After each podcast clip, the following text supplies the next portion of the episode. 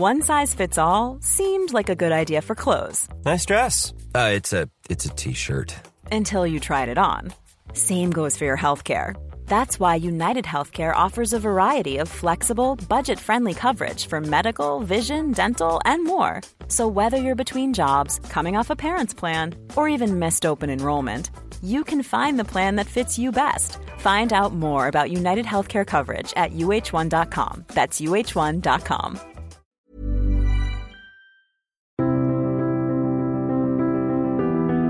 Bonjour, merci pour votre fidélité à nos émissions.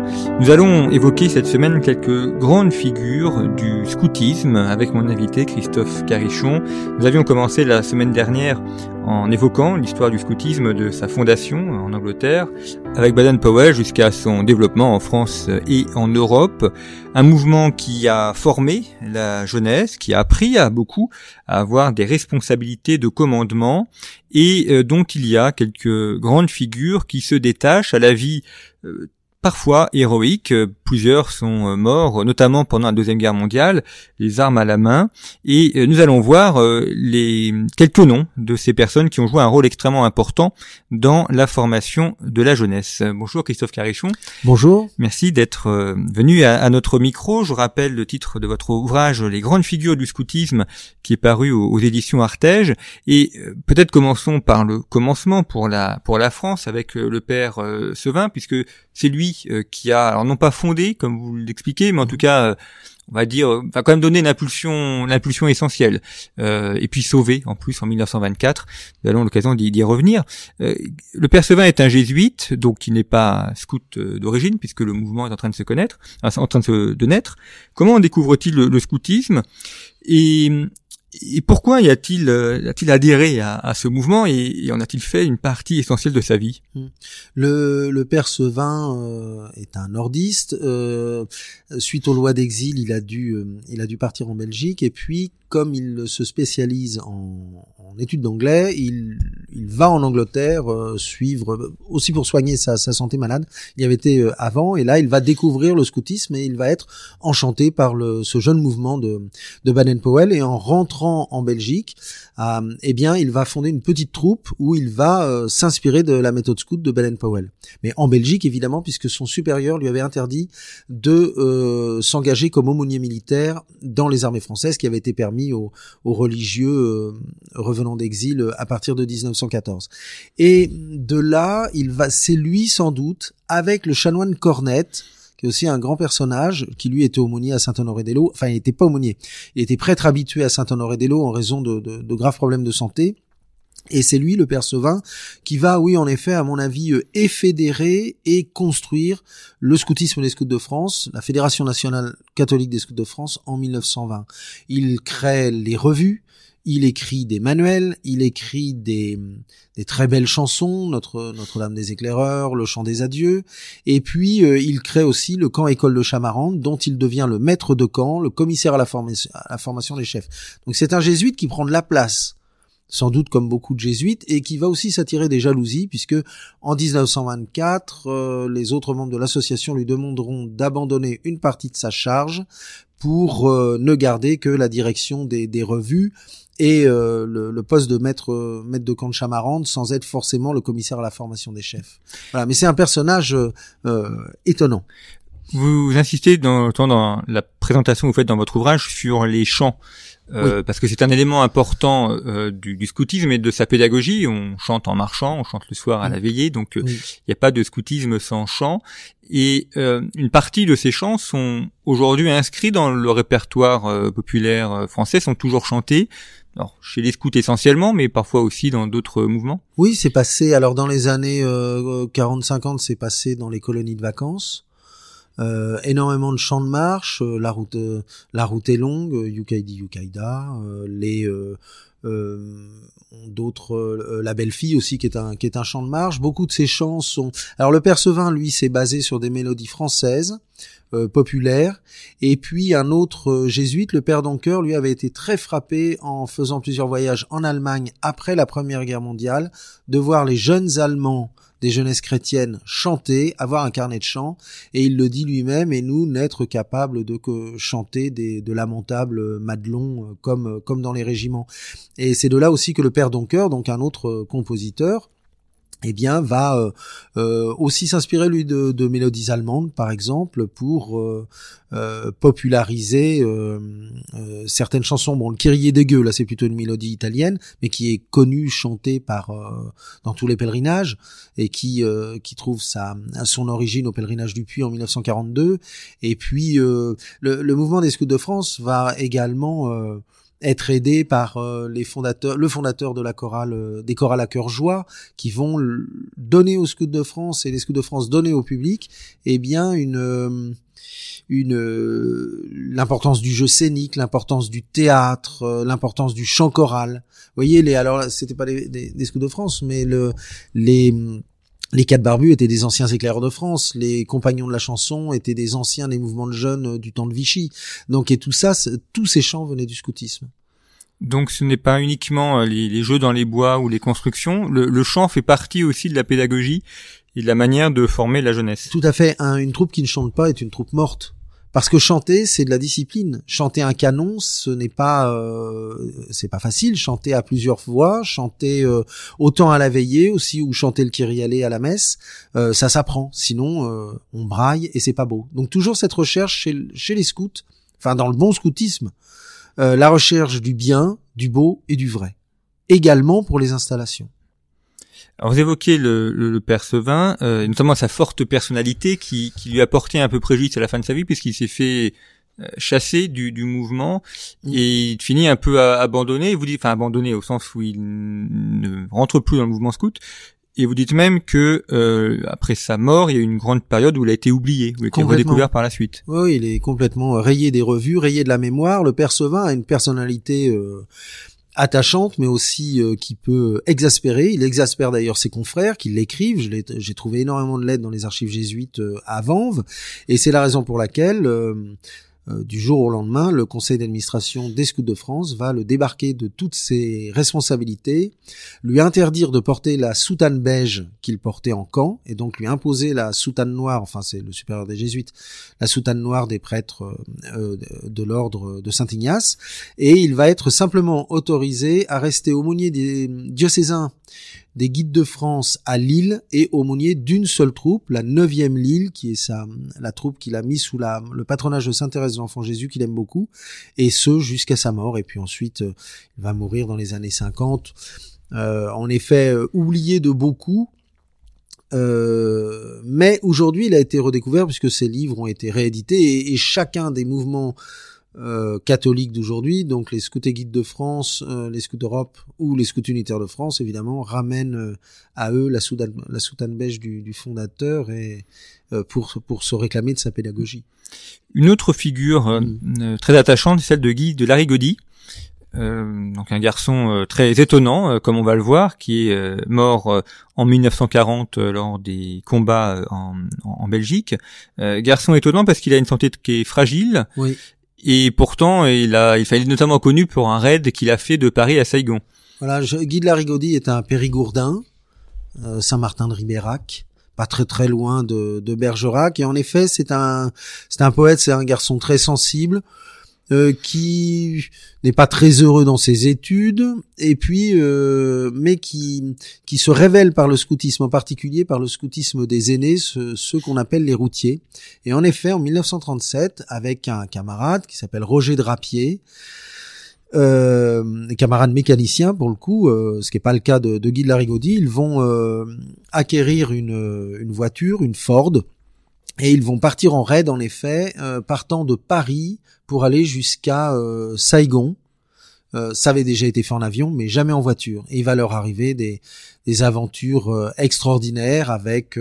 ils manquent de se noyer dans le Gange, ils sont attaqués par des pirates, mais ils étaient partis armés, ils avaient deux revolvers dans la voiture. À l'époque, on pouvait euh, même s'il doit les cacher à un moment quand il passe la douane française. Mais euh, et puis il va finir par arriver euh, à Saigon. Guy de Larigaudy, c'est vraiment le routier de légende. D'ailleurs, ce raid inspirera dans les années 1980 deux autres aventuriers, Édouard Cortés et, son ami dont j'oublie le prénom, mais Flichy, qui eux-mêmes partiront en deux chevaux sur les traces de, de Guy de Larigaudy. Donc là aussi une aventure, comme quoi les aventures peuvent être aussi encore faisable aujourd'hui. Et Guy, quand la, la guerre arrive, évidemment, ne, ne recule pas. Alors si une chose encore, c'est que Guy de Larigaudy est aussi un auteur de romans scouts.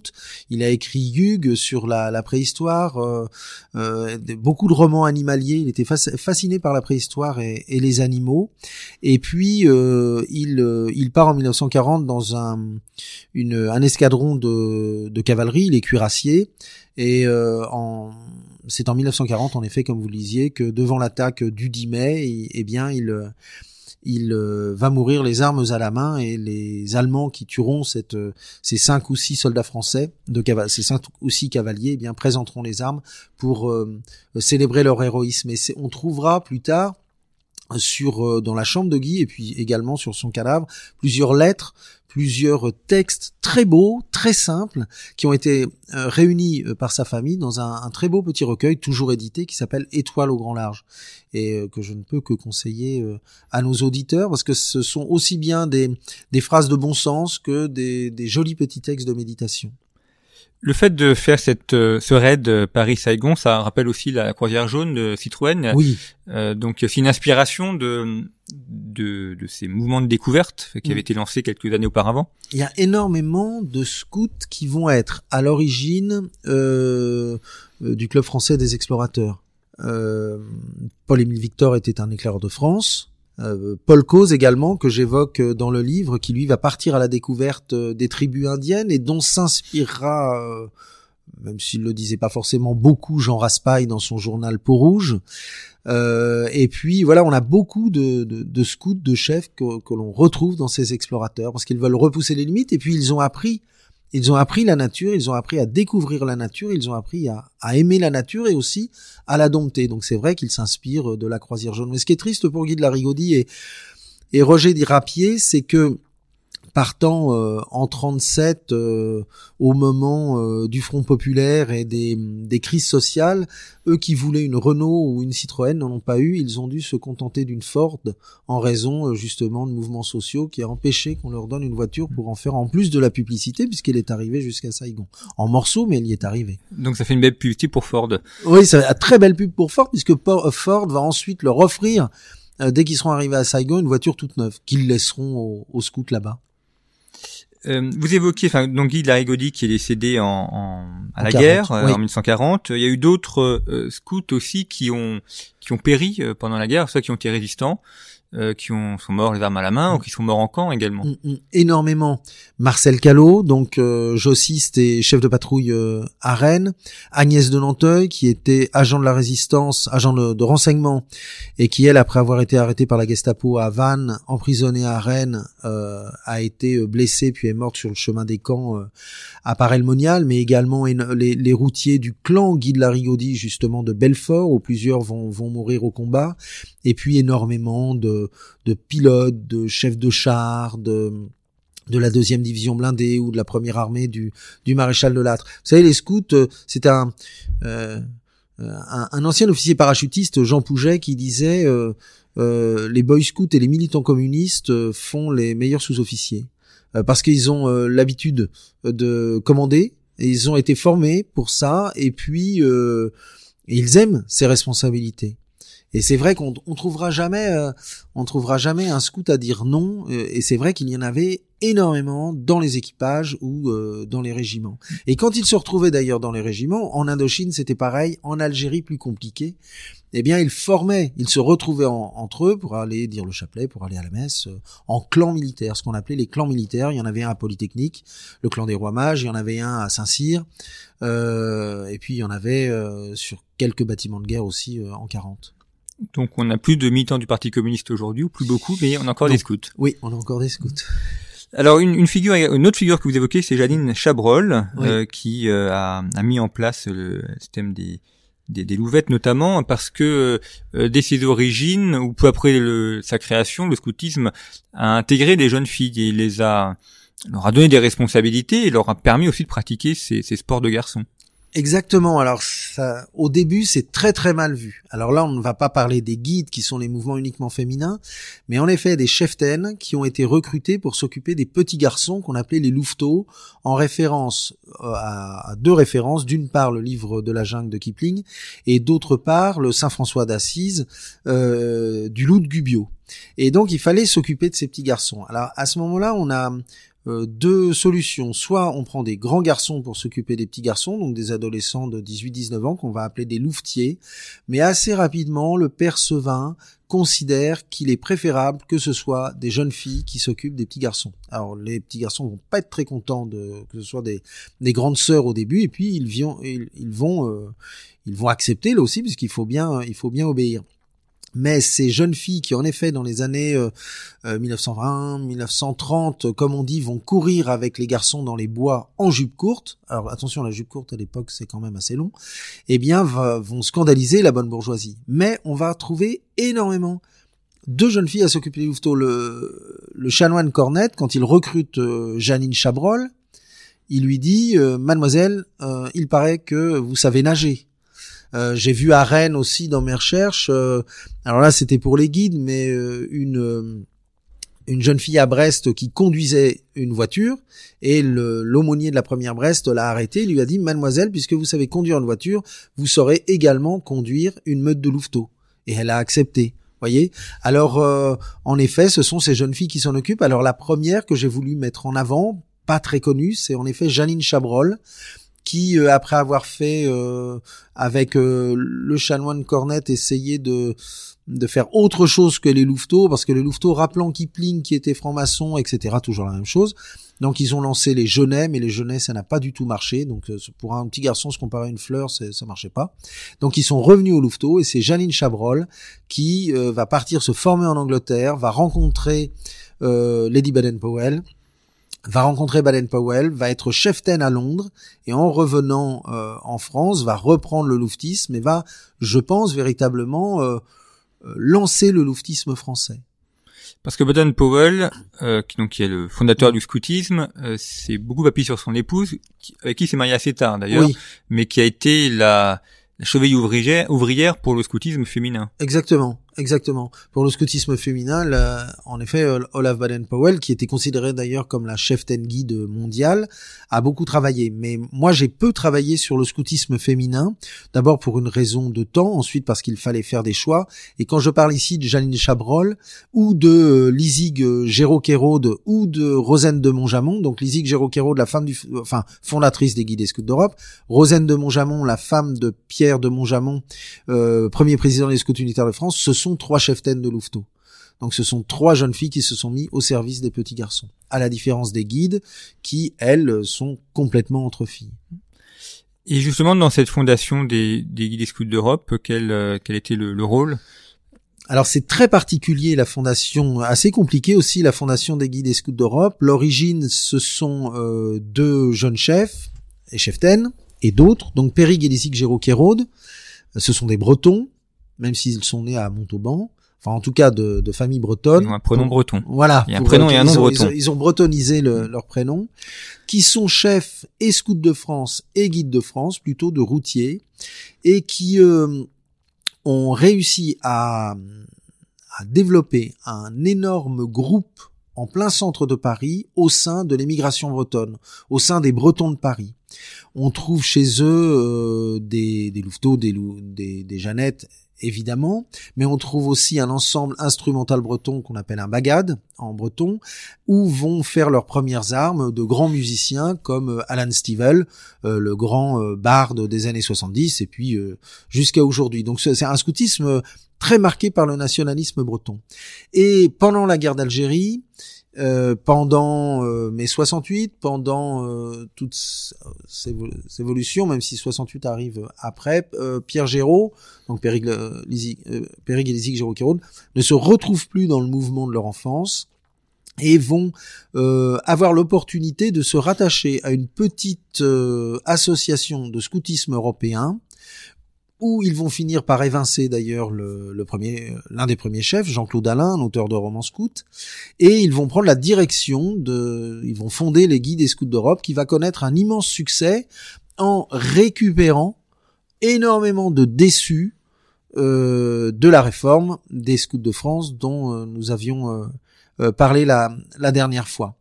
Donc ces guides des scouts d'Europe vont recruter en ville, vont recruter eux alors peut-être plus à la campagne ou dans des, des, petites villes, villes rurales, et vont avoir un développement énorme, enfin énorme, un, un, développement très rapide, mais aussi très difficile parce qu'ils vont être refusés par euh, les prêtres, par les évêques, qui leur refusent l'entrée euh, dans les églises, euh, étant considérés comme un mouvement scout non officiel. C'est pour ça d'ailleurs que les, à cette époque-là, et depuis cette époque-là, les scouts d'Europe n'ont pas d'aumôniers, mais ils ont des conseillers religieux. Alors maintenant, tout ça, c'est évidemment calmé. Pourquoi est-ce qu'ils sont appelés scouts d'Europe? C'est il y avait une, volonté de, de pan-européisme Parce qu'on est après la Deuxième Guerre mondiale ou... Oui, tout à fait.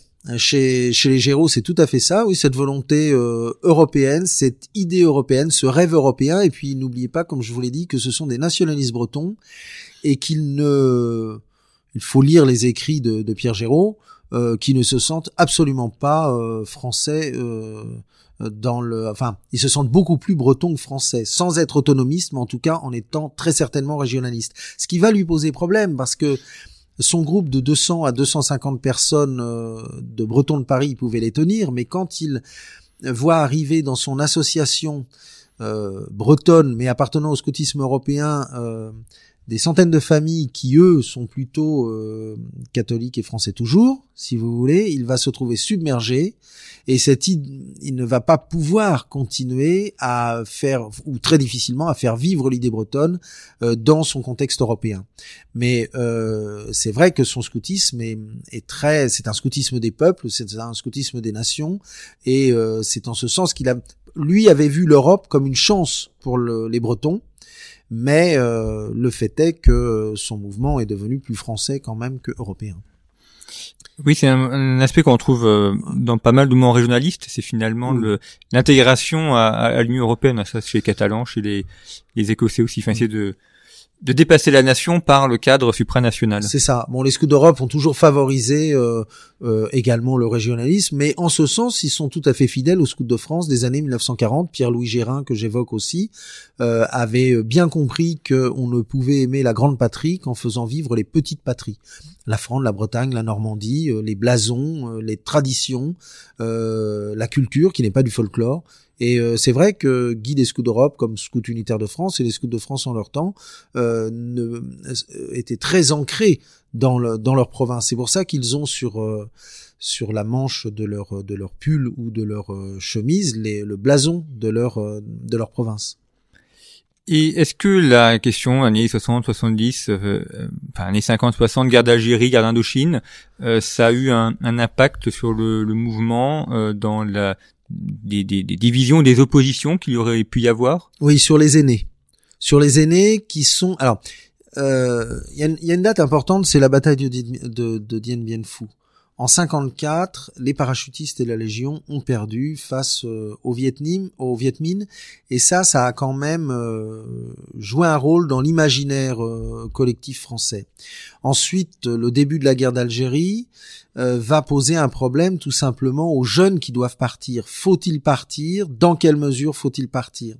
Et un drame va se nouer au, niveau de la route euh, des scouts de France, c'est euh, ce qu'on a appelé l'affaire Jean Muller dans les années 1956. Jean Muller est un membre de l'équipe nationale route des scouts de France. Il part en Algérie.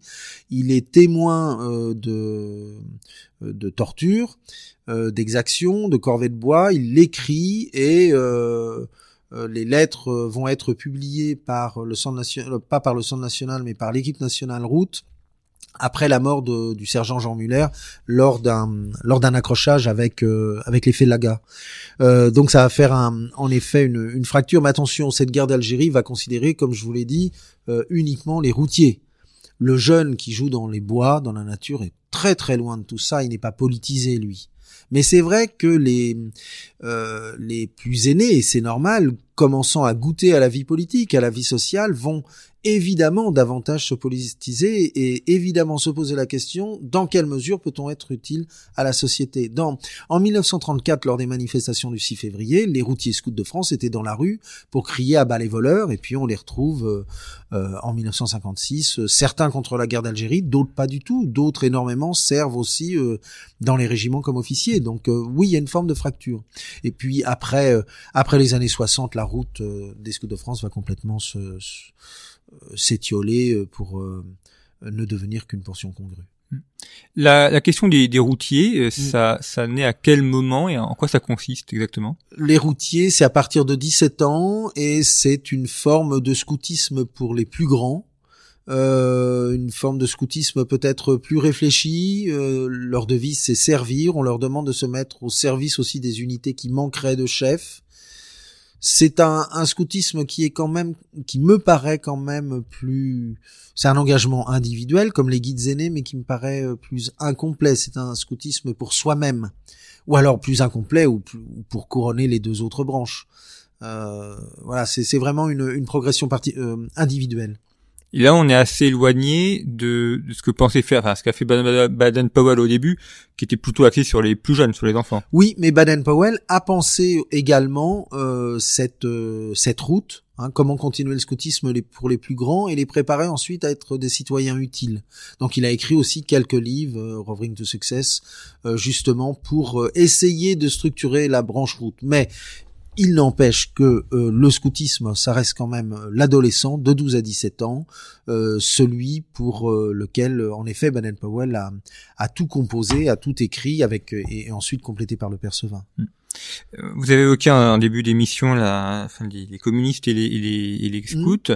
Euh, les communistes ont aussi leur mouvement de jeunesse, mmh. parce que la jeunesse est toujours un, un, enjeu pour les, politiques.